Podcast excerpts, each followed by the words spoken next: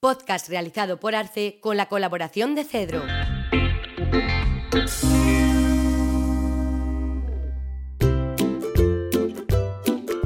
Ínsula. Ínsula es, en la actualidad, la revista más difundida del hispanismo literario en el mundo. Sus contenidos son mayoritariamente monográficos dedicados a un autor, a una época de la historia de la literatura, al análisis de la producción literaria en las diversas lenguas peninsulares, etc., sin perder de vista las letras hispanoamericanas. Asimismo, su contenido es misceláneo, estructurado en torno a dos grandes secciones, crítica e historia y creación y crítica, que ofrecen artículos reseña. Este ejercicio conjunto de profesores, creadores y críticos se completa en este último caso con una sección, el estado de la cuestión, en la que, al igual que ocurre en los monográficos, primeros especialistas revisan el conocimiento actual de un tema, un autor, y abren nuevas vías de aproximación. En el número 907-908 de la revista Ínsula, publicado en julio-agosto 2022, encontraremos Muerte de la literatura, posliteratura, ciberliteratura, por Darío Villanueva. Caos frío, por Germán Sierra.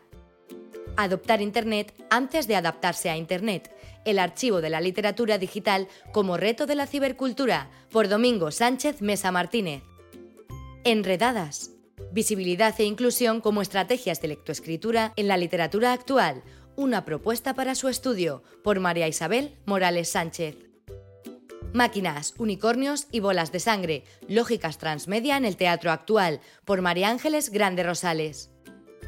Hacia una revisión de la poesía digital por María Teresa Vilariño Picos.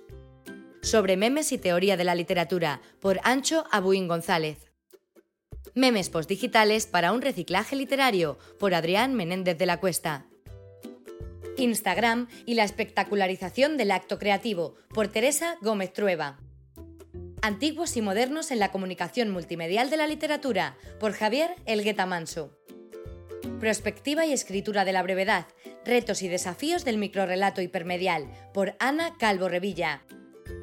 Reflexiones sobre, para, una microtextualidad sostenible en el ciberespacio, por Paulo A. Gatica Cote.